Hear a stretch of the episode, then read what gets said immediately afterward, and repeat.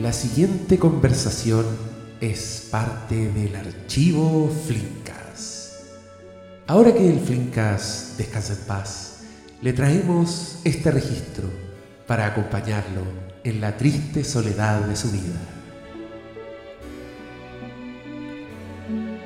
Gracias por sintonizar. Gracias por no dejarnos ir. Gracias por mantener vivo en su corazón al.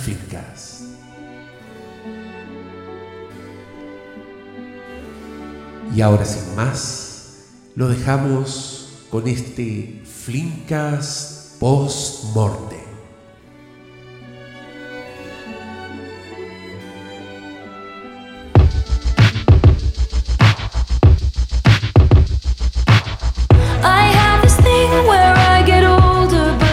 Bienvenidos sean a este programa mutante que no existe en ninguna parte. Oh, ¿cómo estás, querida Winnie Plant? Bienvenida a este estudio en desuso, estudio abandonado. Acá en el polvo, acá soplé la mesa para poder sentarme del Flimcast. Oh, oh mira, mis primeras palabras van a ser para el auditor del Flimcast. Perdón. Que en este momento debe estar odiándonos. Porque deben creer como ¿Quién es la Yoko? ¿Quién es Yoko Ono que vino a destruir esto y que ahora hay una salida de línea editorial? Dos pero veces al Flimcast, se acabó el Flimcast y ahora estoy de vuelta con un programa de Taylor Swift. Igual, sois lo peor. Mira, este, este programa está dedicado a una persona. Hay una persona que en redes sociales debe llevar dos o tres años pidiendo que hagamos un Flimcast de Taylor Swift que no tiene ni un ah. sentido. Que hagamos un Flimcast de Taylor Swift porque el Flimcast es sobre films o televisión. Estoy ahora como una experta en film y televisión y no vamos a hablar de eso. Como que quizás nos convertimos a mis tiernos 38 y tú, 40 y... No, 40 y todos. Dejémoslo en 40 y todos. En la gente en que ya decidió que en vez de juntarse a carretear un viernes a conversar de algo que le apasiona, decimos, hagamos un podcast. Oye, es que yo, yo tengo, yo tengo rabia. la otra versión de esta conversación en un carrete, pero dijimos, pero grabémoslo y que la otra gente lo escuche. Sí, en el fondo lo estamos invitando a todos ustedes a que se integre en esta mesa redonda. A esta religión a este culto. estamos reclutando. Somos Charles Manson y lo estamos invitando a esta familia. Sí. no vamos a matar a nadie. Música, con música igual. A nuestros sentimientos. Solamente mataremos. A nuestros exes. Mataremos el silencio. Mataremos el este silencio. Con este podcast celebratorio, creo yo. ¿ah? Celebratorio, totalmente. Somos, ya, miren, somos fans de Taylor Swift. Leyeron este el, título de este podcast. lamento si esto no, es para usted y quería, tenía ganas de escuchar algo y dicen, ah, ¿qué me importa a mí esta weá? Bueno, si a usted le importa es para usted. y si no, eh, espere un poquito y le vamos a entregar Si a usted le importa que si es una persona con sentimiento y que alguna vez ha conocido el amor y el desamor, le debería importar porque nadie que no haya conocido el amor y el desamor no le importa a Taylor Swift. si no le importa es por prejuicio. Y creo creo que a los que no les importa y que escuchan, no sé, si, está ahí el presidente de Boric escuchando Tool diciendo, ¿qué pasa con Taylor Swift? Este es el podcast para ustedes porque quizás van a entender por qué hay un culto a Taylor Swift y por qué está número uno. Como quizás es bueno entender los fenómenos pop. Al igual como uno explica las Marvel, puede explicar a Taylor Swift. Ah, me, gusta. Este profesionalismo ya como que justificó la existencia de este programa. Subamos el nivel. Subamos el nivel. Mira, yo, yo vengo desde un punto así bien. Aquí me cabe más que nunca el lover, not an expert. No, no me considero experto Taylor Swift ni por si acaso. Pero pero pucha que me gusta. Ay, la, sí. La, descubrí bien tarde. Y también es de esas cosas que me da un poco de vergüenza. Pero yo, yo en general suelo derrotar eso y, no tengo problema en publicarlo y como decirlo a los cuatro vientos. Hemos sido siempre defensores de que no existen los placeres culpables. Entonces creo que en música, ¿por qué uno sí le pone más respeto a eso? De que, hoy qué vergüenza que me guste tal cosa, qué vergüenza que me guste el reggaetón, qué vergüenza. Como que creo que música todavía no se ha apropiado el... Sí, bueno, el trap y eso se apropió de que nos pueden gustar cualquier cosa y bailarle y ser cool igual. Se, bajó el esnoverío. Pero en el cambio en el pop, igual siempre hay esa cosa como que hay un pop mejor que el otro. Pero la vida es larga. Y las cosas que en los 70 eran pop de mal gusto, desde, no sé, ABBA o incluso, no, eh, mujeres que cantaban o que eran kitsch, ahora obviamente son como de alta cultura. Sí, y sé qué pasa en el cine también. Ya, démosle un poquito a los de Flimcast. es que voy a hacer un taller en Patreon de Steven Spielberg. Entonces ya estoy así como empapadísimo. Que, termina con los Fablemans. Es la, es la idea. Oh. Llegar, como a ver, llegar a The Fablemans habiendo visto todo, habiendo estudiado, habiendo sabiendo biografía. Cambiados el apellido legalmente Spielberg. Tal, tal cual. Llegaremos ahí tatuados, con barbas, con jockeys, que fue como su look eh, tradicional. Pero cáchate que en, un libro que empecé a leer te, cuentan que justamente estos grandes autores, como con mucho éxito comercial y como con nombre, nombre marca, tienen la etapa de ser un poco catalogados como de cine basura, como de estar arruinando el cine casi con, sus intereses comerciales y después terminan siendo los reconocidos y siendo autores. Y le pasó a Spielberg, le pasó a Hitchcock. ¿Cachai? Y según el autor le pasó un poco a Kubrick, que yo no sé si cae, también ahí, pero mm, es verdad, son como gente, gente bien pop, gente que hace como películas para todos, pero que les cae el, Me quedé pensando en Kubrick, el que el otro día revisité Lolita porque cumplió 60 o 50 años esa película. 60. Y, mm, y no es tan buena. No, mira, nosotros hicimos el taller de. No es tan buena. Hicimos el taller de Kubrick. Y, es mejor Y, y, te diría que fue la película que menos nos gustó. a todos. Dijimos, no, aquí. Y me leí el libro y volví a ver la película, porque soy una profesional, tío. Mira, te pasaste. y el libro es mejor. De Lolita, no, ya. Pero no, el libro es increíble. todo esto para decir que cuando apareció en el tímido año, ¿qué año era? 2000, 2012, 2010, whatever. ¿De qué año es el primer Taylor Swift? No, antes de eso, el 2000... Eh, si el 2008... Fearless es 2008. ¿y, cuándo fue el, el Kanye Westazo? No, eso. Vamos a, vamos a llegar. vamos a llegar. Pero ponte tú, en la primera década de los 2000, aparece una joven cantante de country, rulienta, rubia, muy gringa, muy gringa. Mofletuda. muy joven eh, como todavía en esas patitas de alambre de la adolescencia, vestida mm. siempre como de princesa y con brillo arriba del escenario. Y, con unos rulos bien, Mal poco favorables. Unos rizos Estaban de moda en esa época los rizos hidratados, uno lo ha olvidado, pero, pero tuvieron su momento.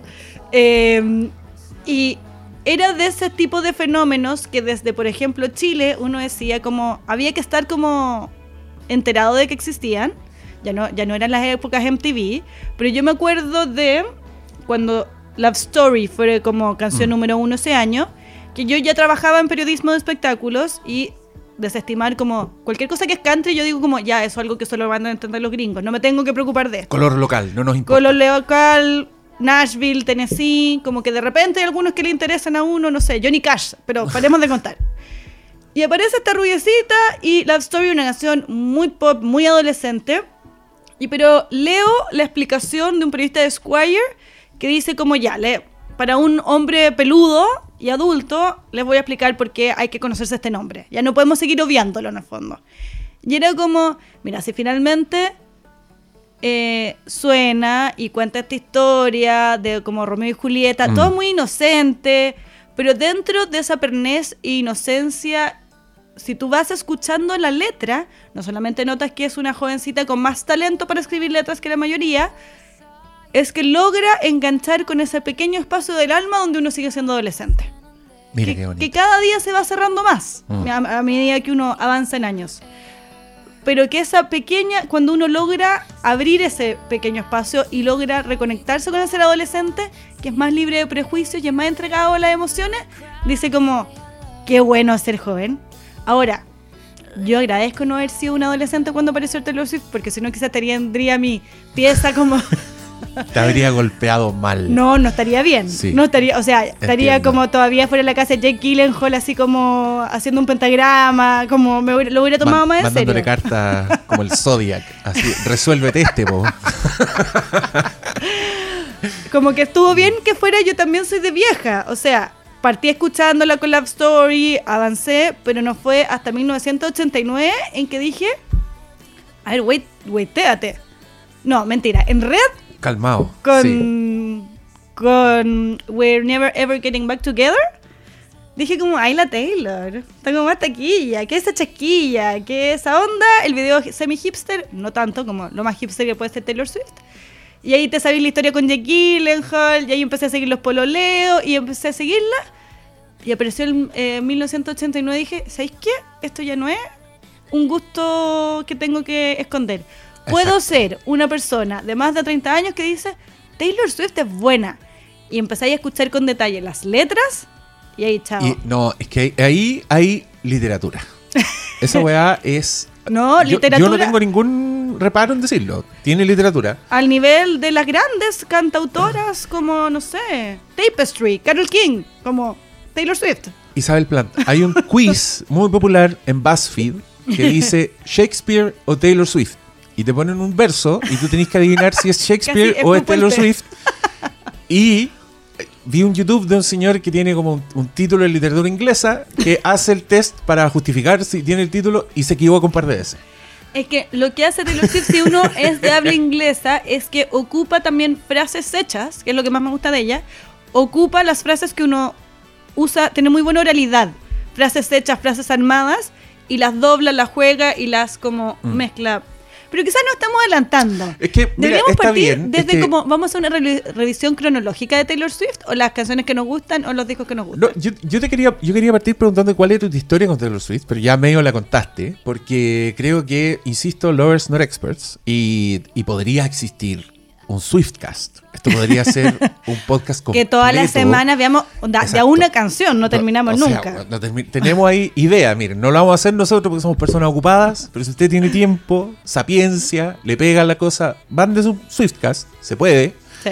Creo que existen, de- debe haber. Sí. Pero claro, podías analizar sus años, podías analizar sus discos, podías analizar sus videos, podías- te podías ir en una... Hasta sus relaciones amorosas, y, y su hacer vida, to- todos claro, los que está hilos. como el, el hacer, hacer exacto, el meme de este señor que está con, con los hilos con- con rojos todos los hilos así viendo, porque hay, hay harto, hay, hay harto que desgranar. Pero ha- hagámoslo desde la experiencia. Ya. Entonces, yo, yo te recomiendo, ponte tú para mí, los primeros discos son un limbo. No, no- nunca me Sí. llamó la atención. No, no he caído en esa. He escuchado los Taylor's Version, que también vamos a llegar a contar que esto de los Taylor's Version, por- por si alguien no lo sabe. Pero mi historia, y esto también eh, es una historia de conversión absoluta, porque yo no sabía nada de Taylor Swift. Y para mí Taylor Swift era alguien de quien reírse. ¿Cachai? Era Sí. un poco em, como Justin Bieber, como este ídolo pop que yo no entiendo, que claramente que no es para mí y que hace que se weá, saca zorre así y que no, turu, no turu, nos riamos. Turu. Sí, pero hay, hay- podría haber pasado lo mismo, pero no. Pero no pasó, o sea, a mí me pasa lo mismo. No hay carne. Ahí. Acá sí hay carne. Entonces, mira, a mí me, yo, yo incluso escuchaba un podcast que tenían una sección donde decían casi que la weá que hizo Taylor Swift esta- semana. No, es que por mucho tiempo fue el hazme reír cultural. Y le, le decían Taylor Swiftler, así como Hitler, como si fuera una supremacista blanca. Y yo la tenía así en mi cabeza. Y yo te voy a contar, ¿cacha por dónde entré? Yo entré por Joseph Kahn. ¿Tú cachai a Joseph Kahn? Director de videos de Taylor Swift, de Janet Jackson. Es eh, como uno de los directores de videoclip más exitosos que existen. Sí, y hace como entre medio unas películas de terror, gore, como que nadie ve. Hizo una película que se llama Detention, que es medio de culto. Hizo también Torque, una weá que es como un Y riff, eh, de Rápido y Furioso. Sí, que es que es del hip hop. Esa, esa, esa no la he visto. Pero me parece un señor interesante y sus videoclips siempre son como superproducciones. Es como el It Guy. Es Sí. el que van cuando quieren hacer un videoclip a toda zorra. Y, y caché que este señor había dirigido videos de Taylor Swift y él en Twitter le tiraba muchas flores a Taylor Swift. Casi que decía, este señor es un genio contemporáneo.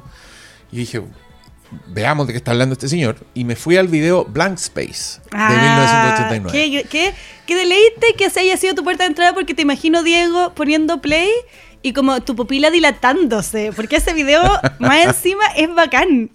Sí. El primero que nada está grabado en la mansión, como de Sí. Ciudadano Kane. Como que Taylor no se va con chica, ni Joseph Kahn tampoco. No, si tú veis todos los videos que hizo, porque hizo harto, también hizo... Y entre medio unos malos. De lo, Bad lo último, Blood.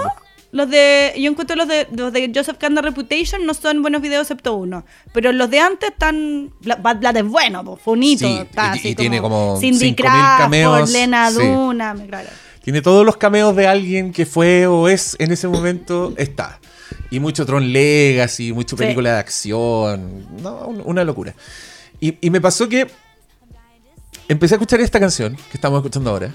Y, y me gustaron dos cosas. Me gustó un poco como su honestidad, un poco como dejarse ella como soy psycho en mis Y relaciones. reírse ¿cachai? de sí misma y de lo que dicen Sí. de ella misma, ¿sí? Y también me gustó mucho eh, que dije, esto es pop, pero del bueno. Esto es pop complejo, es pop con muchas capas. Y empecé a escuchar más canciones de 1989 y Winnie Plant me gustaban todas. Son buenas. La- le doy play buenas. a la que viene, también me gusta, me doy play a la que viene, también me gusta. Y dije, o no, me gusta Taylor Swift. Acá, y después de un día, te imagino así como en la cama acostado, como abriendo el ojo.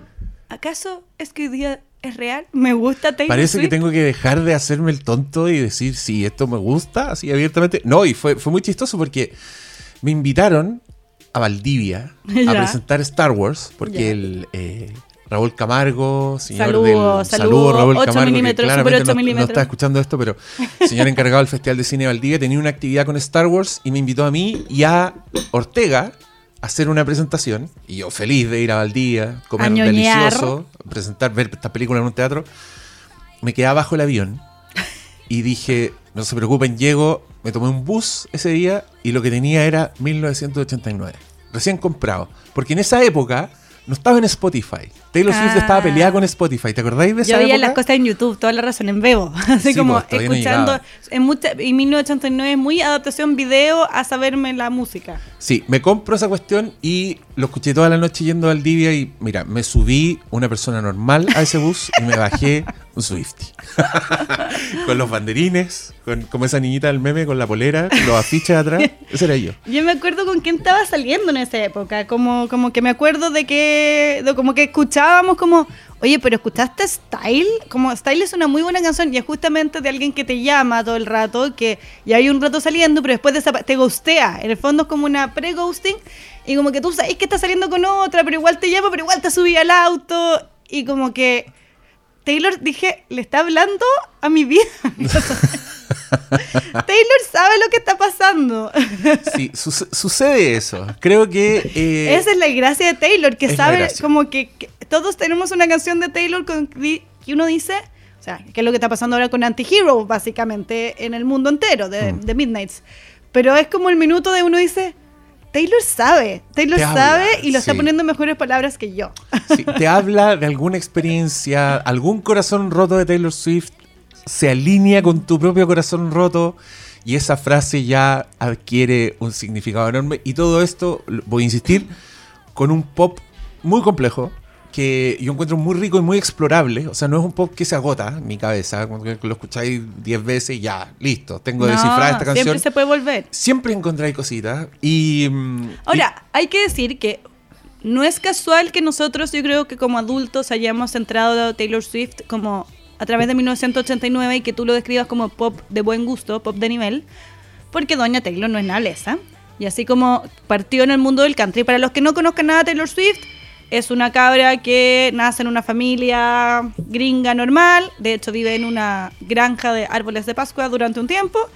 Y a los 5 años le, le gusta tocar guitarra. A los 11 ya convence a su mamá de me voy a dedicar a esto y van. Y ella graba unos cassettes y la mamá la espera como en el estacionamiento y ella ent- entra a los sellos a dejar su demo. eh, y canta en malls y no tiene muchos amigos en el colegio y todo lo saca y hace como hace un Tumblr o como se llama, un MySpace y todas esas cosas y finalmente se van a vivir toda la familia Nashville apoyando esta carrera Mm. y ella logra el contrato. Entonces parte en el mundo del country, que son sus primeros tres discos. Pero a partir del Red, Taylor Swift es como, tengo dominado Estados Unidos, pero yo quiero dominar el mundo. Y empieza a, a transformarse del country al pop, hace la transición, que es una transición que muy pocos artistas country han logrado con tanto éxito o que se hayan vuelto tan mainstream. Shania Twain en su momento, que todos cantamos, no sé, Dolly Parton es un hito, pero igual se mantiene en el country. Taylor Swift quería estar en la otra pata. Y empieza a contratar a productores que la van a llevar a eso. Jack Antonoff, que se transforma en su como mejor amigo, y están todos sus discos de ahí en adelante, y que le mete todos estos sintetizadores que estamos escuchando. Y en 1989, el que coescribe la mayoría de las canciones es Max Martin. Max Martin es el que le escribe, el que hizo a Britney Spears, Britney Spears, eh, los Backstreet Boys, Lady Gaga. Si tú quieres tener un hit pop, tú te pescas el avión a Suecia y te vas a ver a Don Max, que da muy pocas entrevistas, y Don Max te hace un hit, te asegura el hit. Eh, hay unos estupendos capítulos en Netflix de mm, la historia del pop, de una serie que se llama La historia del pop, y hay uno dedicado al pop sueco, que es como la tradición de ABBA a los productores de hoy, pero sobre todo personificado en Max Martin. Entonces era como, oye, Taylor Swift va a trabajar con Max Martin, va a trabajar con Max Martin, ¿y qué sale de ahí? Blank Space. ¿Qué sale de ahí? Style, ¿cachai? ¿Qué sale de ahí? Todas estas canciones que son innegablemente como Madonna en su buen momento son Mm. como canciones pop que van a ser inmortales en nuestros corazones. En este nuestros corazones. Esa es la explicación, quiero, quería yo decirlo. Maravilloso, me, ha- me has dado clase. Yo no, no tenía idea quién era este señor. Yo igual soy un poco, mm, como que me gusta creer que Taylor Swift es completamente autora de su... Pero obviamente tiene est- estas manos. Yo, Lo yo es. conozco a este señor eh, Jack, el que nombraste, porque Jack entró Antonoff. como en la... Claro, entró en la... Jack Antonoff, eh, entrete, porque bueno, aparte que le, ponte tú, Jack Antonoff se hizo conocido un tiempo por. Es como el Lelio o el incluso Pablo Larraín del indie, como cuando una actriz consagrada quiere hacer algo indie y ser nominada al Oscar, ¿a quién llama? A los chilenos. en este caso, Necesito que me filmen triste por palacios. Necesito encarnar un personaje histórico de manera filme independiente para volver a mis raíces y ganarme una nominación al Oscar. Ya. Jack Antonoff, que en ese momento tomaba encima peleaba con Lina Dunham, que es amiga de Taylor Swift y todas esas cosas. Jack Antonoff empezó a hacerse conocido por. Tiene una banda Bleachers, etcétera, pero producirle discos a mujeres y que fueron unos discos muy autorales de esas mujeres, pero encauzarle el sonido, que es lo que hace un buen productor, que llega siendo ella la autora, pero darle un buen soporte. Y así nacieron obras maestras como el de Saint Vincent y Melodrama del Orde, que yo encuentro Uf, que es su mejor sí. disco producido. Y ahí, siendo todas estas personas amigas de Taylor Swift, entra también Taylor Swift en ese canal. Y se quedó. Son besties. le, Bueno, ofrece, le ofrece matrimonio él, en el videoclip de Eh, Bejeweled. The Bejeweled, que salió ahora, el último disco, al, al- muchos han pelado el último de Taylor diciendo que es demasiado Jack Antonoff, demasiado sintetizador. El Midnights. El Midnights, perdón. Como demasiado, demasiado sintetizador. Yo cuando lo escuché la primera dije, igual es un plano, muy plano sonoramente. Tres escuchadas después como, cada canción es una O, es, la capilla sixtina y cada letra es Oh, la Mona. Lisa. Sí. Pero lo que pasa es que Jack Antonoff, bueno, eh, terminó con la Lina Duna, después pololeó con otra y Taylor Swift todos sabemos que después de distintos pololos, incluido hasta Loki, para los que escuchan en Filmcast, termina pololeando Eh, con Yo creo que ya se fueron hace rato. Pero igual, hablamos de Loki un rato. termina pololeando con un actor piola, semi desconocido, Joe Elwin, que ahora es más famoso, pero es un gallo piola y que trabaja como Yorgos Lántimos o Claire Denis, como que hace una vida muy paralela, que no le gustan las luces, entonces su relación es muy privada, lleva seis años con él. Y él filmó una película de Claire Denis con, ¿cómo se llama la hija de Andy McDowell, que también está en la película de Tarantino y le filmamos las patas? No me acuerdo. Maggie, claro. La de la serie. de Maid y sí, toda esa, sí. ya. Y ella se a pelear con Jack Antonoff. Entonces, mejores amigos, pues lo lean con mejores amigos. Mira. Y ellos dos actores se van a filmar la película de Claire Denis a Panamá y quedan solos Jack y Taylor en la Nueva York porque sus pololos están filmando una película juntos. ¿Y qué hacen? Un disco. Increíble. Eh, matrimonio perfecto de todos. Porque están todos muy bien emparejados. Margaret Qualley es el nombre de la actriz que estoy Qualley. pensando. Sí. Que es la, Que es la que le. futura señora de Jack. La que le vende el pito con ácido a Brad Pitt en Es Once Upon a Time. La que hace que Brad Pitt diga hippies, pero ya, ya, pero esta hippie igual. esta hippie igual la voy a dejar al rancho. Qué buena película. Hablemos Ah, de. sí, no, los, los pensamos auditores del film. Hablemos de Eras una vez en Hollywood. Sí, mira, em, una, una cosa que a mí me gusta mucho de, de la Taylor es justamente esto que dijiste tú, que me ha pasado creo con todos sus discos, eh, que yo me guardo completamente el veredicto porque lo escucho una vez y creo que no significa nada. Atroz. Pasan los días... Con Lover. Con ah, Lover así como, ya, esto ya no me va a gustar. Y después como, broma. Esta, esta canción eh, va a estar en, mi, en mi funeral. Así. A em, que lo encuentro fascinante. Porque, no sé, hay. Quizá. Esto es muy personal. A mí me da lata cuando hablan estas cosas de los podcasts. Pero quizá a alguien más le pasa, así que lo voy a este- contar. eh, si esto no es un podcast personal, no sé qué es. No sé, sí, es verdad. Que eh, esta weá que hay, hay un momento en que como que la canción entra. La Sí. canción entra a tu alma. Que la hayáis escuchado mil veces, pero de repente tiene que ver con el contexto, tiene que ver con que justo estáis con las orejas abiertas para agarrar como un arreglo, un corito, algo así, y la weá ya. Esta es mi canción favorita. Entonces, como que gente me ha preguntado, ¿cuál es tu canción favorita del Midnight? Y yo digo, depende de la hora del día que me preguntéis cuál es mi canción Yo favorita. también partí por una y ahora voy a anotar. De hecho, voy en la que dije como, ay, esta no me gusta Yo- tanto, me la voy a saltar. Sí. Como Maroon, ¿sabéis que no es mi canción? Y ahora es como, Maroon es una obra de arte ¿Viste? liricismo. Ya. Este pedazo está dedicado a la Natalia, que me dijo vaya a hacer un podcast con la Winnie Taylor Swift, pero dijo que no le gustaba Maroon. No. A mí me gusta mucho. Y dije, ¿viste? Aquí está. Yo Caí. le doy el beneficio, porque también me pasa, también hay canciones que incluso no me gustaron, así como que las escuché y dije, ¡ay, esta canción no me gusta! tanto". Y después, cinco días después, mmm, parece que sí me gusta. Sí, no. Crecen en ti, es que crece como una, no sé qué hace, es una hechicera. Es un hechicero. Ah, oye, mira, yo quiero que escuchemos un pedacito de esta, que creo que es mi canción favorita del, del Clean. Se llama. Clean, nadie la ha pescado mucho, pero creo que en No, no es Clean mi favorita. aparecen, aparece una weá que a la, a la Taylor que viene después le gusta mucho, que es jugar como con, con coritos, como hacer muchas voces en sus canciones. Sí. Y, y acá lo, lo hace con una niña que se llama Imogen Ujú, Hip. Heap, que yo conocía el soundtrack de Six Feet Under. Entonces, Ah, eh, y, y- y estoy muy ansioso esperando que ella haga el Taylor's version de esto, porque creo que cada vez que son Taylor's version, suben El el, el nivel. protagonismo de los coritos. Y creo que ya lo tiene completamente perfeccionado. Y, y hay canciones que me gustan más las segundas o terceras voces que la, que la principal. Y como que mi cerebro se va para allá. Y, y a eso me refiero con que tiene muchas capas.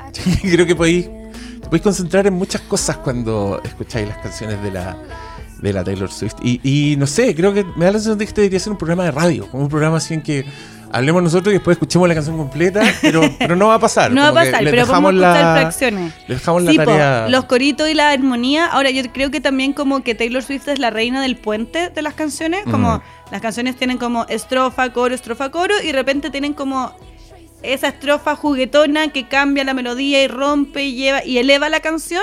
Siempre en todas sus canciones hay un puente que es la melodía es increíble y muy bien fraseado y que se transforma en un loop en tu cabeza de solo cantar esa parte.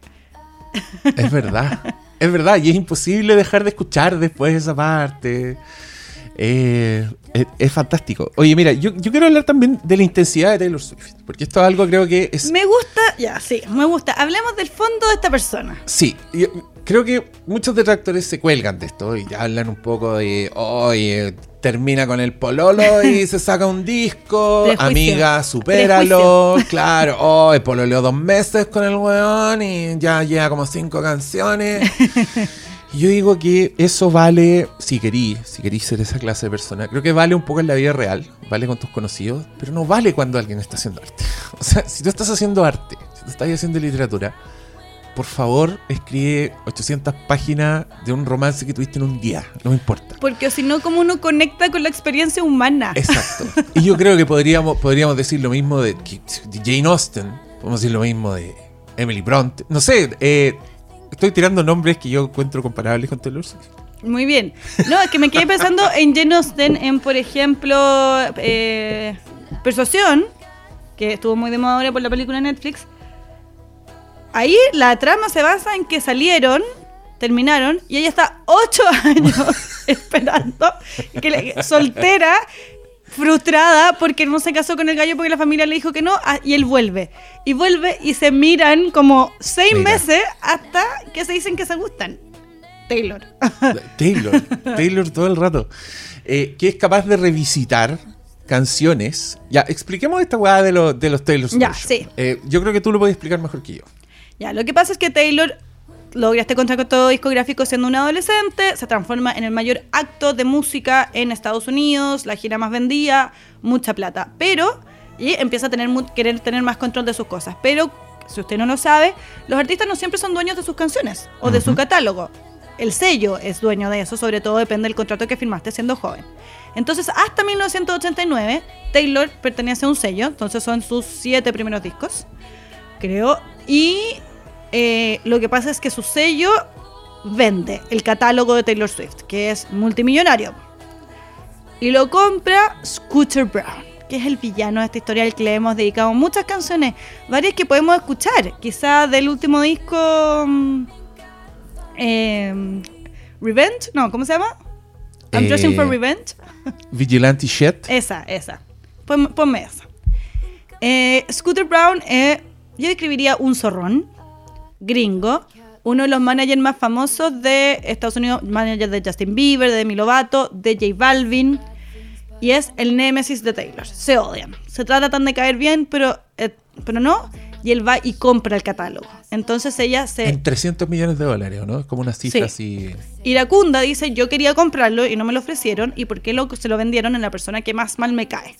Y que hablaba mal de ella. Es como un weón así. Había que- unas peleas, malas ondas, malas ondas, entonces como la cantante más exitosa de Estados Unidos tiene tan poco control como artista que la persona que más odia puede ir y de pesado comprarle el catálogo. Y ese año Taylor dice, chao, como hizo con Apple, como hizo con Spotify, como yo no me voy con chicas y dice, si es que mi peor villano va a ser dueño del catálogo, dígase que cada vez que uno escucha en Spotify una canción de Taylor Swift, él gana más plata que ella, yo voy a regrabar todas mis canciones, me voy a dar la paja, perdonando mi francés, de ir y grabar todos mis primeros siete discos. Entre medio voy a hacer discos nuevos, Por no supuesto, sé. sí. Pero voy a hacer todos la versión de Taylor y no puedo hacer que esos otros discos no existan, no puedo hacer, pero voy a hacer que en vez de la- que mis fans, en vez de escuchar los discos de él, escuchen estos nuevos, entonces nunca nadie más le va a dar play a esos y yo voy a ser dueña de esta plata. Y aprovecho de arreglarle unas cositas chicas, sacar unas canciones antiguas que dejé en la, en la, en la bóveda para los fans, para justificar que ustedes me estén apoyando en esto, queridos fanáticos.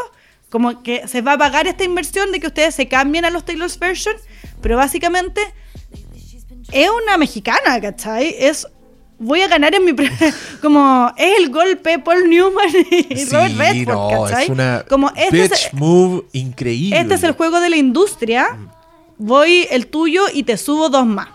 Entonces, así empiezan a nacer las Taylor's Version, que nos traen nuevos duetos, traen nuevas canciones. Más encima, como la Taylor ahora, yo creo que maneja mejor la voz. Pide unos me- son las mismas canciones, pero mucho más rico los arreglos.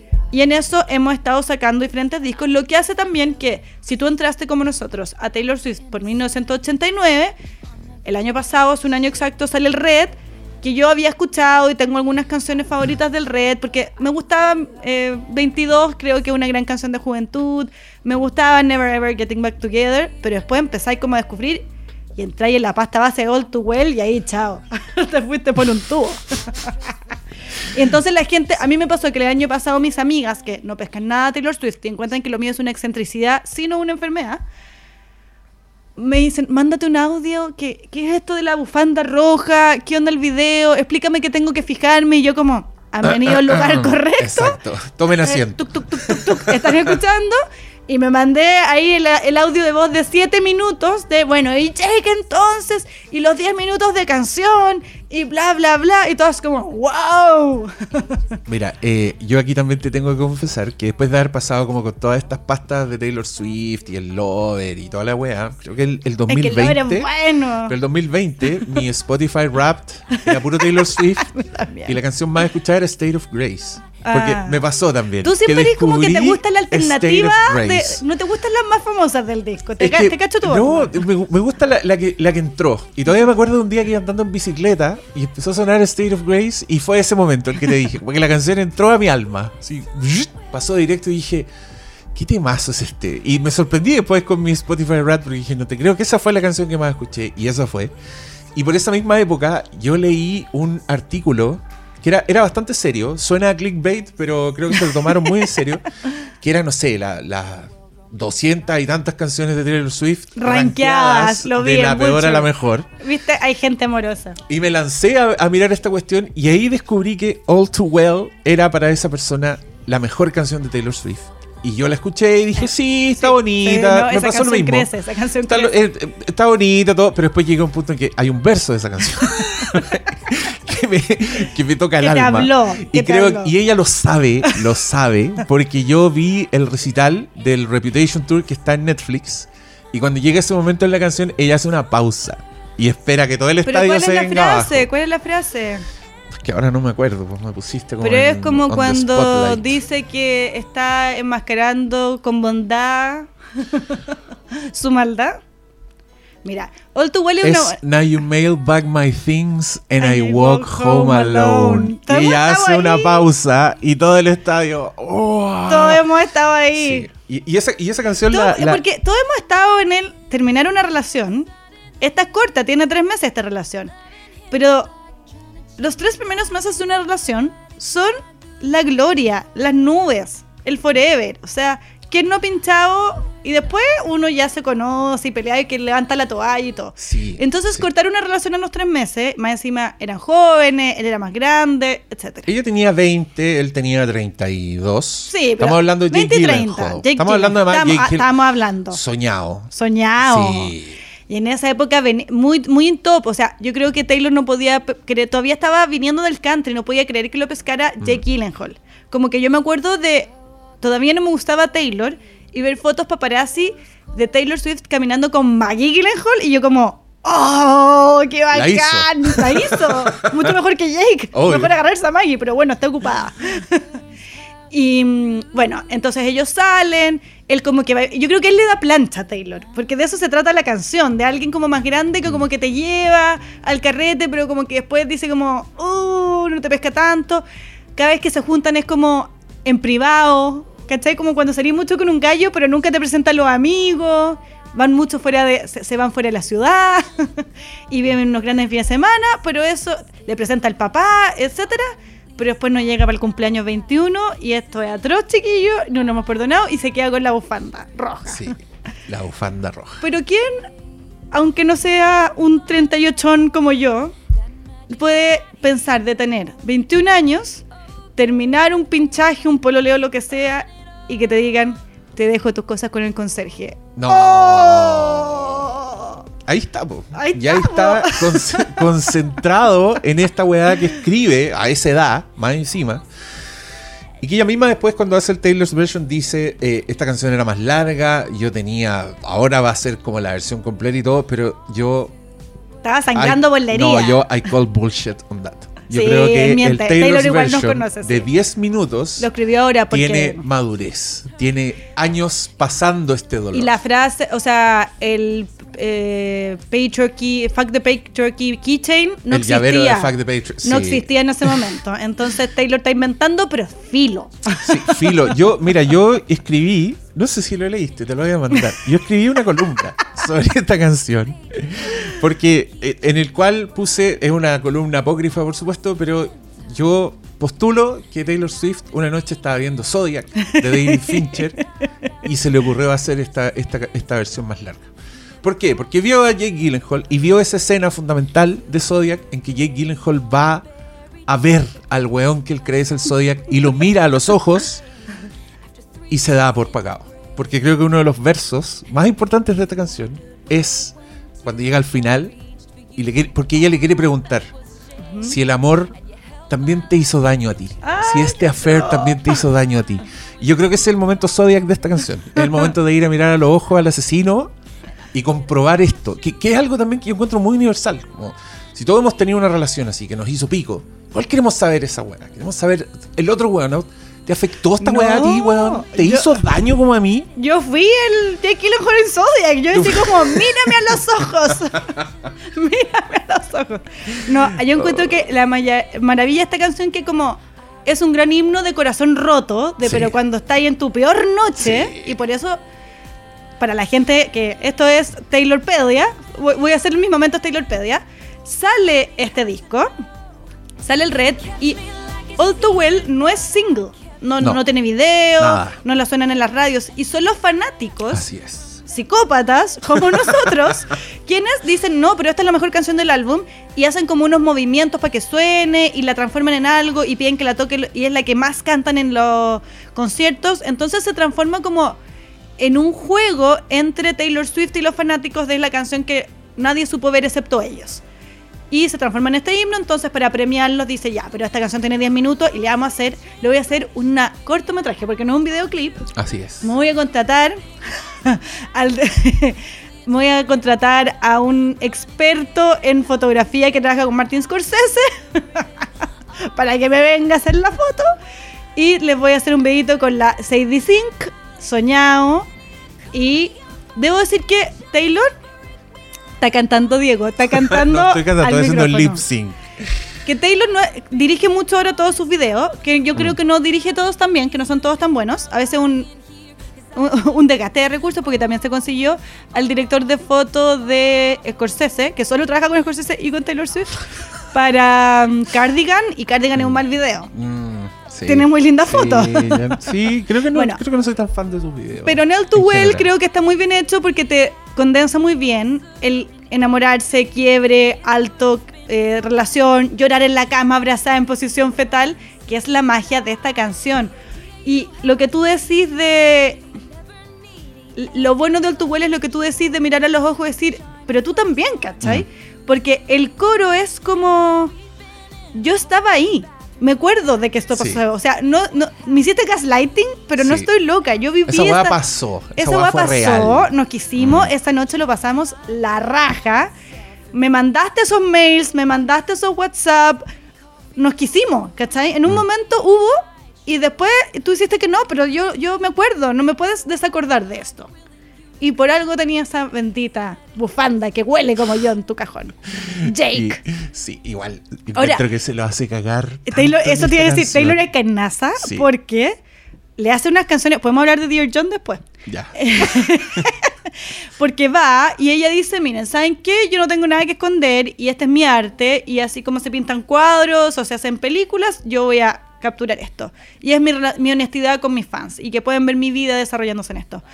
Pero sale el, Jake's vers- el Taylor's version 10 años después y Jake Gyllenhaal le hacen tanto troleo en redes a él y su polola, que igual tiene 22, obviamente. Obvio, y se lo dice. Y se lo dice, ella. por eso esa canción es nueva, por eso no Sí, es tan vieja Así es. que el gallo tiene que cancelar una alfombra roja. Literal, te estoy hablando en serio. Porque Puta igual los fans de Taylor los queremos, somos parte de ellos, pero igual son malos. Cuando Sí. Taylor dice, esta persona me cae mal y ella sabe cuándo lo hace, va a ir un ejército de personas a no solamente decirte, te, te dice muérete, ojalá que te mueras, Jake Gyllenhaal. Entonces, igual es un acoso, es un acoso. Pero ella le pregunta, pero te da lo mismo sacar canciones de gallos que...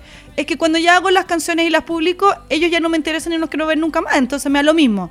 Pero igual es una maldad porque por Lola Francesa, 22 años de Jake, también tuvo que como que cerrar el Instagram, Sí, como que mala onda, ¿cachai? Si usted es un fan de Taylor que anda acosando a la gente, no lo haga. No lo hagan, no Ah. lo hagan. Se- Seamos mejores. Seamos bo- bondad en las redes Buen- sociales. buenos fandom. A mí Buenos me gustan- fandom, sí, sí, sí, Somos como el fandom de Crepúsculo, que encuentro que están, es el fandom que mejor me cae. Desde que iba a esas funciones de prensa llenas de Sí. fans y todos se reían con la película y lo pasaban Y bien. me gusta que como que dicen, Sí. pero no cambió el cine cuando apareció esta escena y es como la batalla final de Crepúsculo que está más mal hecha que nada. Y ellos saben, ¿cachai? Ellos saben. Para mí ese es el estándar del fandom, como un fandom con sentido del humor y que lo pasan bien igual. Sí, Oye, no hay para qué tirar mala. Me quedé pensando en el Lover, que cacho que a ti te gustan las como Dark Taylor, o sea, como la- la- las más escondidas. Ahora, yo recuerdo que hablamos en un minuto a través de redes cuando salió Lover, que tu favorita era The Archer, que debo decir es una gran que, canción. Es que eso fue porque fue el primer fue la primera Ya, la canción que apareció, ¿te acordáis? ¿Sabéis lo que me gusta de Lover? Bueno, hay que. Taylorpedia. Taylor eh, había sido material de burlas y tabloides por sus relaciones personales. Mm.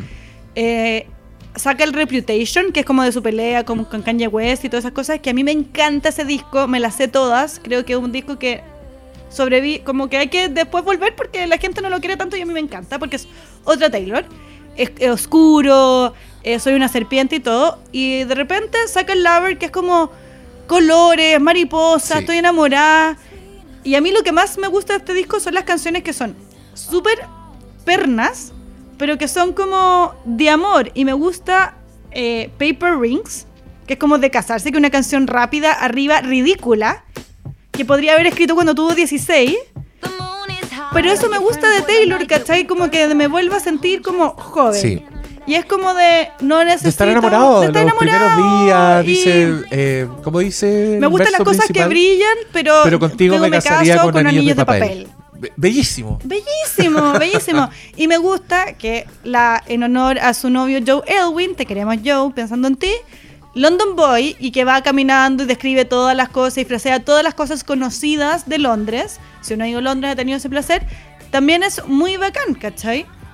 Y que, y que parte con, un, con una frase de Idris Elba. Ah, sampleada que la sacó de un... De cuando estaban de haciendo un cats. De cuando estaban, no, estaban haciendo No, no, cats. no, es de, es de una entrevista. Creo que es de Bueno. este programa inglés. Ahí dice el. Le Eh. preguntan algo como qué harías Escucha. tú. Claro, dice, we can go driving. Aquí está. Driving in on my scooter. On my scooter. Pero, Sí, porque so- mira, después de tanto despecho, eso es lo que hay que decir. Después de tanto Sí. despecho, y gente que. Porque ella es intensa, pues, entonces tiene también Sí, tiene sí. historia, tiene Out of the Woods, que es como. Un, sí, una weá que era como ya, estamos bien, que es ese momento de la relación donde tú sentís que la weá se fue a la mierda, pero te quedáis igual y sabís que no pasa nada, pero estáis ahí. Llega a Lover, que es donde está completamente enamorada. Sí, Completa, chao. cambia- o sea, Lover Encontré es una mi muy casa y Y, y- y creo que se nota. linda, Y- y, él le ayuda en las letras, es como coautor. Pero es piola. como. Nos cae, a mí me cae bien solo por Taylor Swift. Porque no- creo que no lo ha hecho actúa tan bien. ¿ah? Bueno, Yo lo amo. Pero todos él lo sale en la favorita, ¿no? Es la Sale en la favorita, pero actúa. eh, Como un y- secundario. Sí, bueno, hizo ahora esta de Claire Denise. eh, ahora está empezando a agarrar papeles más centrales. Pero yo creo que no han sabido capturar como su charm. Pero un cabro británico amoroso que le ha hecho tan bien a la Taylor, que no quiere figurar por ella. Y que claro, ahora en todos los últimos dos discos de Taylor tiene una canción con ella y con el eh, William Bowery se pone. Ese es su seudónimo. su sí. seudónimo. London Boy. Pero no, porque me dejaste pegado. ¿Por qué? ¿Por qué sí que me gustan las canciones dark? ¿Cuál? No, te gustan las más escondidas. Mira, hay una- hay una Ahora, que yo no me creo, gusta, quiero de decir que. Taylor hay un problema que cada vez que saca un disco nuevo dice ya, esta es mi single. Y son siempre la peor canción del disco. Mi, sí, Mi es una mala canción, E- Esa es la que no me gusta. horrible, Es y era el primer además. single de Lover, entonces uno dice, Sí. ¿qué viene acá? Sí. Y por ejemplo, también siempre tiene, tiene o Shake It Off, que es una canción simpática, no es la mejor canción de 1989, no, es la más representativa del disco. Es verdad. Entonces creo que están mal elegidos los singles. Habiendo dicho eso, Anti-Heroes es una gran canción para Beatles. Gran canción. Oye, y hablemos también de la persona que mejor le hizo la pandemia en este planeta. ¿Te acordáis que nosotros intercambiamos cuando llevábamos como siete meses de pandemia, cinco encerrados, no nos habíamos duchado, estábamos en todas nuestras casas, nos odiábamos a nosotros mismos? Y pero habían como, no sé, Paul McCartney se escribí este disco en mi garage. Eh, no sé quién dijo, hice esta película con mi celular. Y dijimos como, Taylor, ¿sabes que yo no le voy a exigir nada a nadie en esta pandemia? Pero a ti un álbumcito. Y había silencio, solo silencio. Silencio. Y de repente...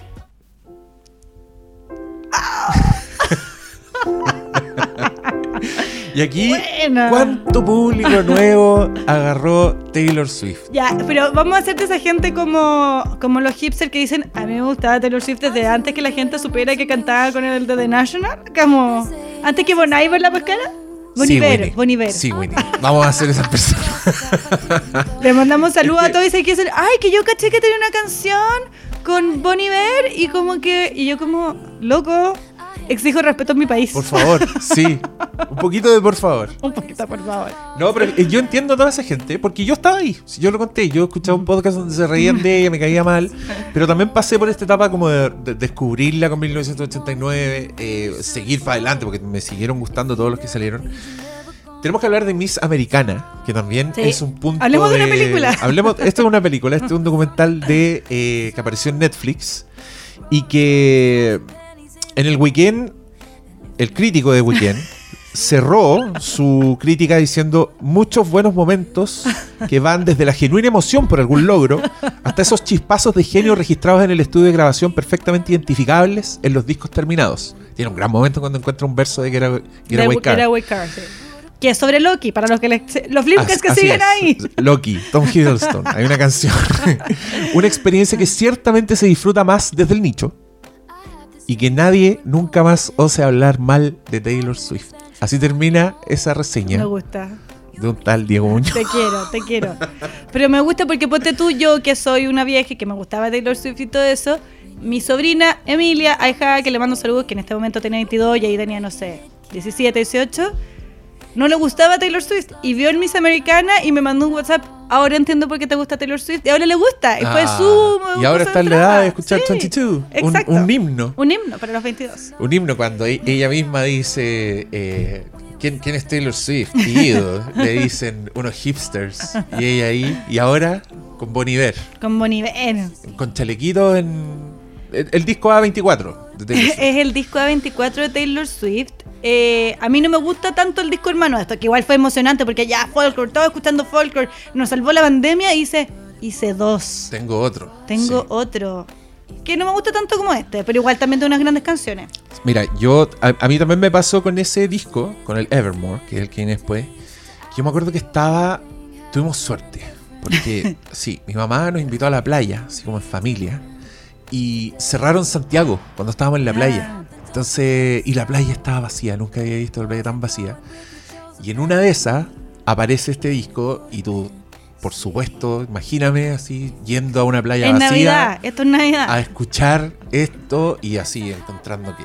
Y, y ese año mi más escuchada fue eh, Coney Island, que la encuentro... No, es que es una maravilla. Sí. Que con el, bueno, hay que decir que acá Taylor que sabe lo que hace, bueno, estaba encerrada, estaba más melancólica y tiene unas canciones con Jack Antonoff porque siempre lo va a incorporar, pero Aaron Dresner, que es uno de los dos parejas de mellizos de The National, esa banda muy cool de Nueva York, es quien coescribe estas canciones, que hace la música.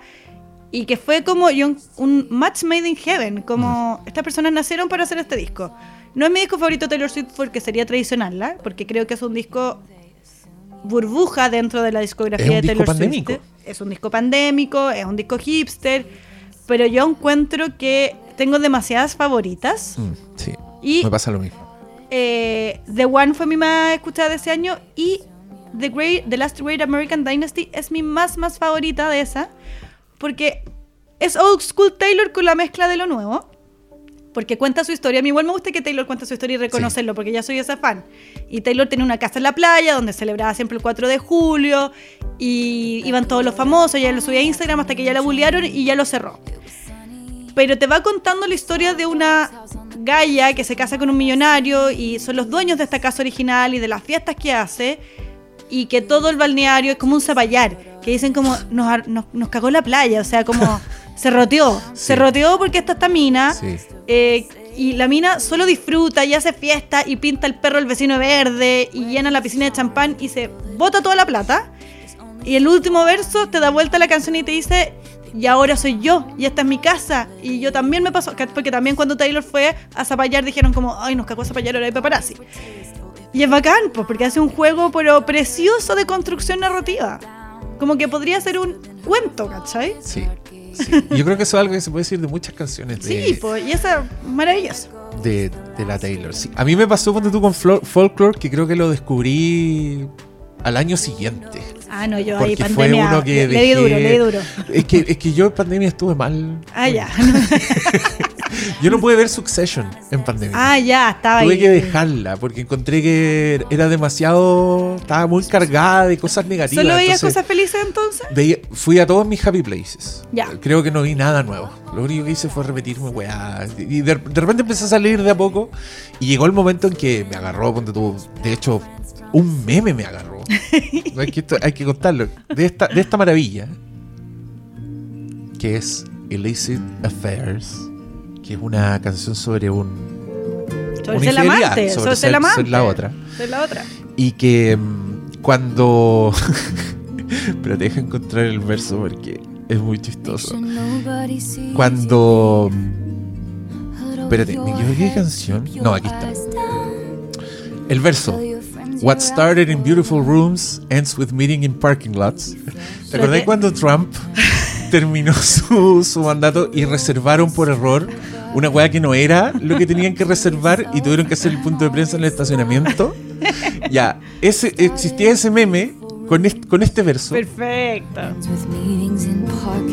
Y yo dije, ¿por qué? No entiendo este meme. Era como un meme Swifty que yo no entiendo y yo me considero Swifty. Fui a la canción y entró.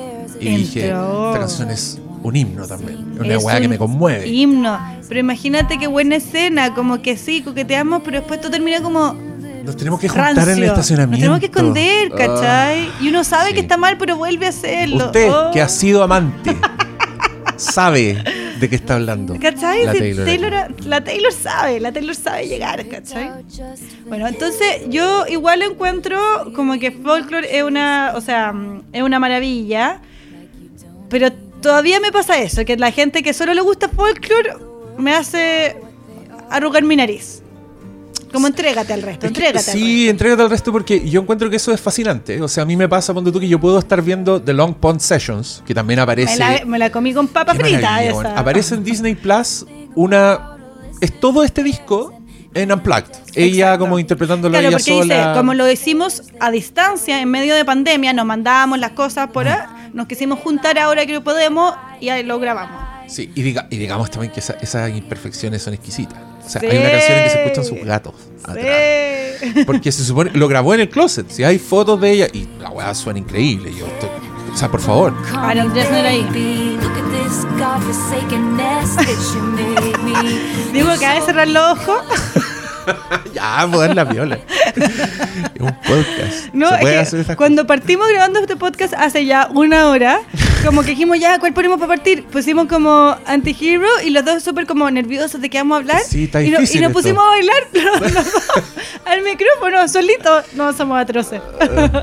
Bueno, aparece esta weá, el Long Pond Sessions, que es una belleza y tú lo escuchás y, y- y suena increíble, además. O sea, las canciones le son impecables. Creo que hay. hay y, y está el disco, o sea, tú podías escuchar todo el disco completo como la versión, comillas, de estudio, estudio pandémico, y después pasáis de largo y escucháis las Sí. versiones. Y a veces no sé con cuál quedarme. No, No, sé cuál me gusta más, porque también tienen como esas pequeñas variaciones y todo.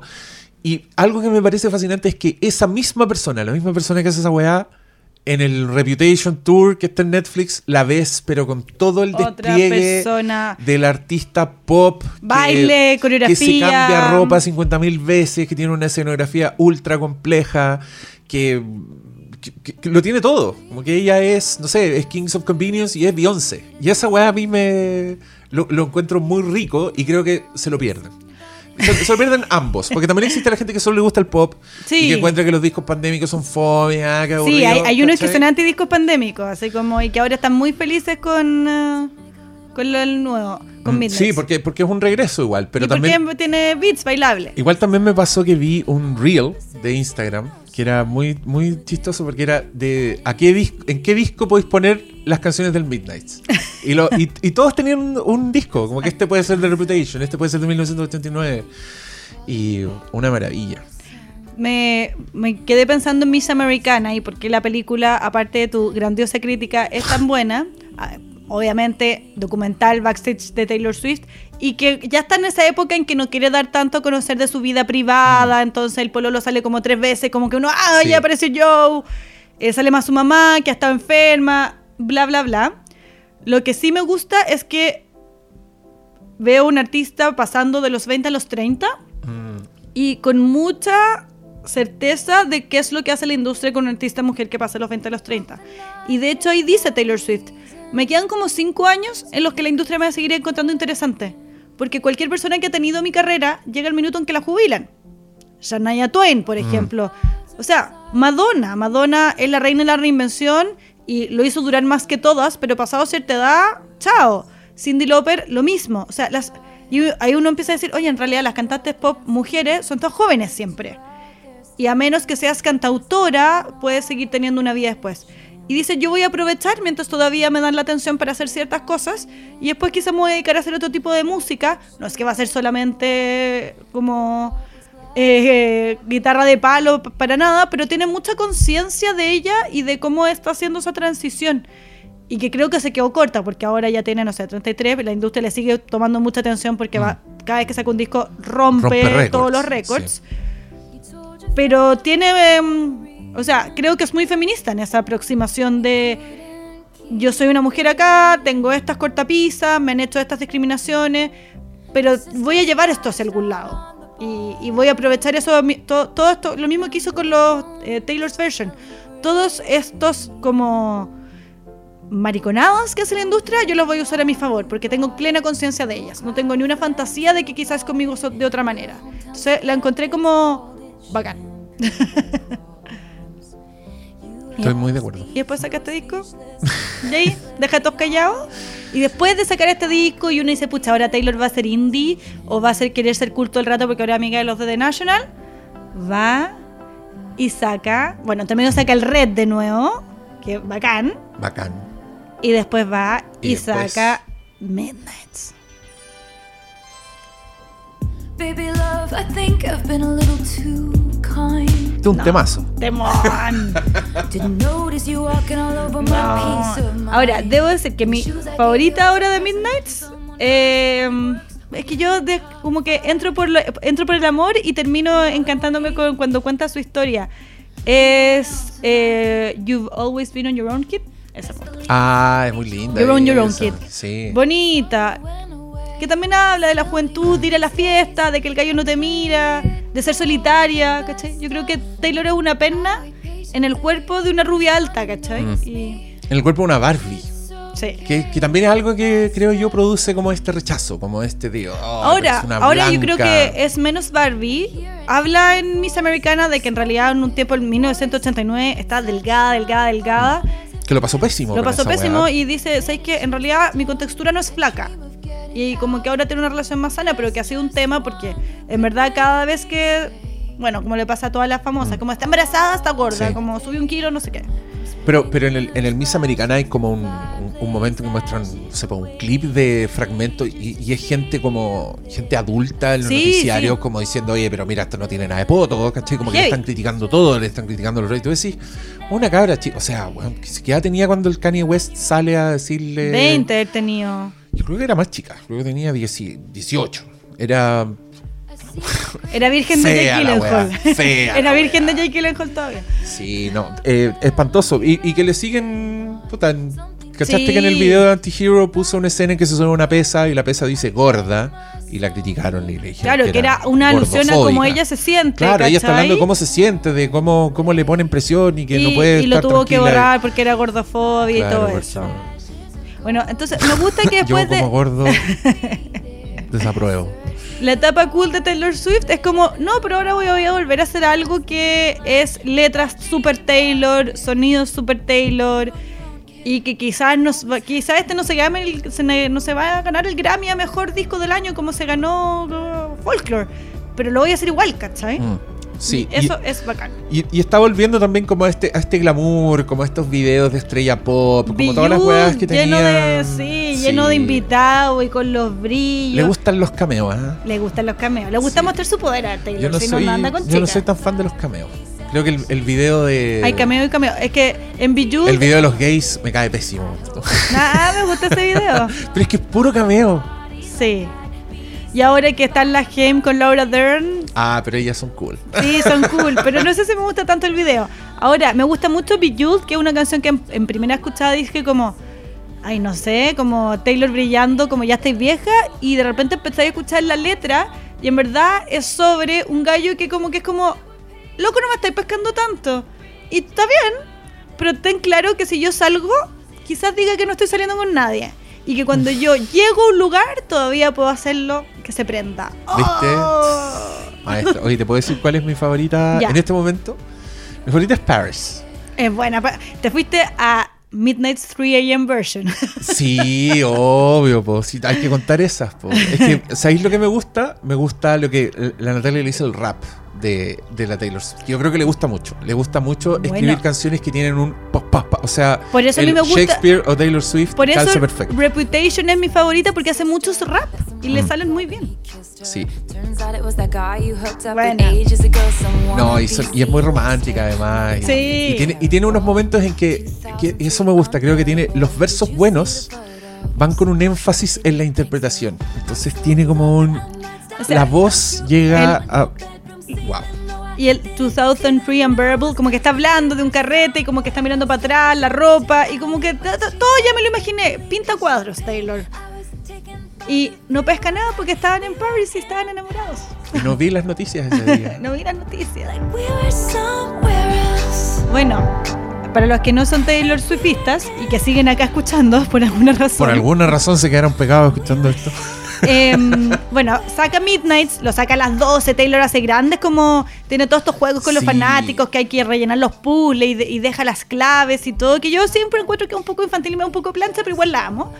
Eh, y saca el Midnights a las 12 y después dice: Tengo más canciones, no para un álbum completo como Evermore, pero tengo la versión 2 de este disco que es Midnight's 3 AM, medianoche y las 3 AM, que tiene 5 o 6 canciones más. Y ahí está Paris, está Bigger Than the Whole Sky, que es bien bonita, Sí. y está Would Have, Could Have, Should Have, que- que no me gusta tanto como canción, pero podemos hablar de John Mayer y Dear John. Mira, Volvemos a la Taylor. Vamos. No tomo prisioneros. Yo, yo No te tomo que también prisioneros. esta canción Te voy a aniquilar cada vez que entró. pueda. Te voy a matar de nuevo si es que tengo la posibilidad. Sí. Si es que la vida me da la Perdono, posibilidad. perdono, pero no olvido.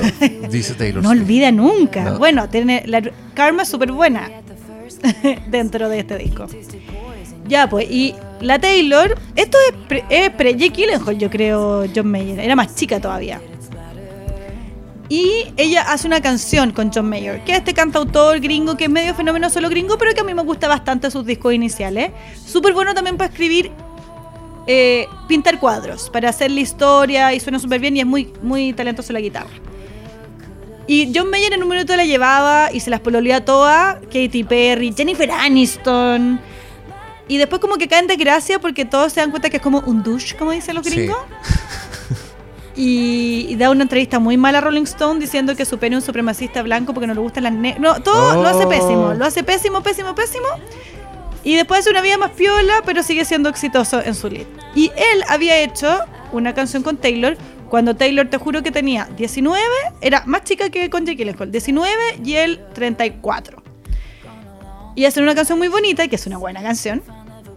Y todos dicen, quizás están saliendo, hacen un show en vivo y como que se coquetean y tú sí, algo está pasando acá y no ve el video ahora, porque el otro día entré como en un rabbit hole, como que empecé a buscar cosas en YouTube de Taylor y como que entré en ese loop que llegué al video de ella y él en Cáchate. el concierto del 2001 y ella súper chica, súper chica, una niña. Y ya, y nunca nadie sabe si salieron o no, o parece, los vieron juntos en un restaurante, pero después no pasó a mayores. Y ella saca el disco siguiente y hace una canción que se llama Dear John. Ahí, tal cual. Bueno, esa está en el disco Speak Now, que es el próximo probablemente Taylor's, de Taylor's Vault. Va, va a volver a estar en el ruedo esto. Entonces, el pobre John Mayer yo creo que se está preparando para cerrar el Instagram, Sí. como lo hizo Jake Gyllenhaal. Sí, que venga a los 10 minutos también. Aunque el original ya dura 6 minutos 40. Cuando está enojada, está enojada. Y Dear John es una canción básicamente que le dice como, te aprovechaste de mí, yo era súper joven, ¿cómo hiciste esto? Y, y nada, pues ya en ese momento proto-tuitero, a John Mayer lo, hace- lo revientan, también tiene que cerrar sus redes, da una entrevista diciendo, loco, igual me podría llamado para avisarme. de una entrevista diciendo como, no me llegó un mail, no me llegó una, nada, y de repente hay una canción que se llama como yo, tengo 200.000 fans como diciéndome, queremos que te mueras, me empiezan a llegar DMs como, ojalá que, onda, te corten la cabeza, alguien vomite dentro de tu cuerpo y lo dejen en la calle, porque los fans de Taylor Swift cuando se ponen así. Y ahora también la canta en los conciertos y como que igual ya se ríe un poco Taylor, porque obviamente da lo mismo. La gente la gente que no la conoce dice, ay, all too well, pero de años después se salió tres meses. Ya, ya no es sobre esos gallos. Es arcilla. Es arcilla en el que ella esculpe su arte.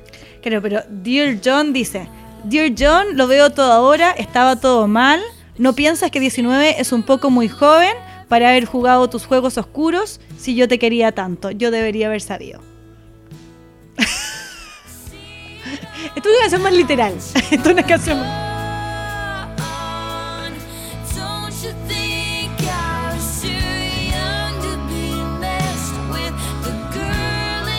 dress? ¿Cacha esa frase? La chica en el vestido lloró, Lloró todo, todo, el camino, a casa. a casa. Puta Le está diciendo Sí, pedófilo. sí, él está diciendo, te fuiste al chancho. Te fuiste al chancho y quizás se fue al chancho. Pero hasta hoy sigue pagando, po. Está bien. Me gusta ese meme. Taylor. Ese meme Swifty que es como Taylor pasando por diferentes puertas, como matando a gente distinta. Y una es como la foto de Jake Gyllenhaal. Kanye West, que no salió con él, no, no se confundan. Bueno, hay dos tipos de canciones de remembranza romántica de Taylor que son Me arruinaste, o sea, no me pescaste, Jackie Gyllenhaal todo. Pero también ahora tenemos la versión Loki, Mm. que es Yo la cagué, que es algo que Sí. Taylor por muchos años no había hecho, siempre era todos contra mí. Y en los discos nuevos también tiene estas canciones donde Getaway Car es sobre conocerse, es como, loco, nos embalamos, en el fondo te usé, te usé para salir, como Sí. cuando uno está pololeando y termina y al tiro se embala con otra persona, pero está ahí en el embalamiento y así, uh, ¿la cagué? Sí. Uh. Y ese es Loki para ella. Y ese es Loki. Sí. Que la llevó hasta Inglaterra. Había fotos para aparecer con la mamá de Loki que tiene como 110 y vive en un pueblo al norte. Y que, y que a- ahora en el Midnight tiene una canción que dice tú querías una princesa. Esa, que también- esa. es. ¿Cuál, ¿Cuál es esa? No me acuerdo. La vamos a buscar. Pero también la vi como. La vi hecha meme, hecha real. Y ponían todas las fotos con Tom Hiddleston con los versos. Y igual te da un poco de pena, porque ahora el Tom Hiddleston está todo, está todo casado esperando guagua. Está bien, to- Claramente to- toda esta él gente era lo que quería. Él to- andaba buscando una. Toda esta gente pues sobrevive, todo va a estar bien. Jake Gyllenhaal tiene su polola 22, Loki tiene una guagua, están todos bien. John Mayer sigue haciendo giras, ¿cachai? Pero, pero Taylor te encapsula, te encapsula ese momento. Sí, mira, si va a resultar en canciones tan buenas, yo Sí. digo, vos dale. Igual a mí me da un terror. O sea, yo que Joe Elwin, igual tendría un poco miedo. Sí, puede estar, yo creo que por eso es tan piola. no quiere En después, verdad es un- después va a leer toda la weá, claro, está todo cagado ahí, va con un campo minado, así como todos No, los días. porque Taylor te dice desayuno, está todo bien, ¿verdad? Pongamos la canción que escribieron juntos para el Midnight, Sweet Nothing, que nadie pesca porque es una canción muy pena, pero es bien bonita.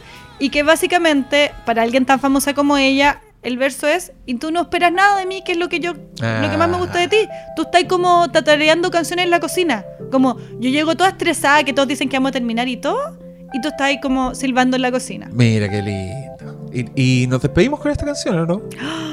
Podríamos durar hasta hay- las es que hay 24 más- horas. esto podría ser un podcast constante. Mira, si, si se nos ocurren muchas cosas, No. que suele pasar, terminamos la a, los, grabación. si a los auditores les gustó. Así Sí, como si les si- gustó, ya. volvemos a hablar de Taylor Swift. No sé, si saca otro disco, que uno no sabe nunca. Cuando venga que el mañana Speak aparezca Now. alguna wea. Ya, Speak Now. ya. Quizá haya más espacio para hacer más reflexiones, pero por el momento, esta fue una, una primera Me aproximación. gusta, vamos a terminar con la Taylor a feliz. tratar de conversar. Sí, y, y con, con este señor que Joe. le ha hecho tan bien y, y lo queremos mucho por extensión. Diego, te quiero agradecer el espacio que me has dado para dar rienda suelta a esta pasión que yo tengo contenida hace tantos años. Eh, es mutuo, Isabel Plant.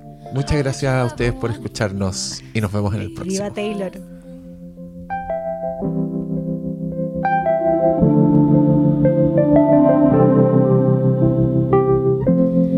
On the way home, I wrote a poem. You say, What a mind. This happens all the time.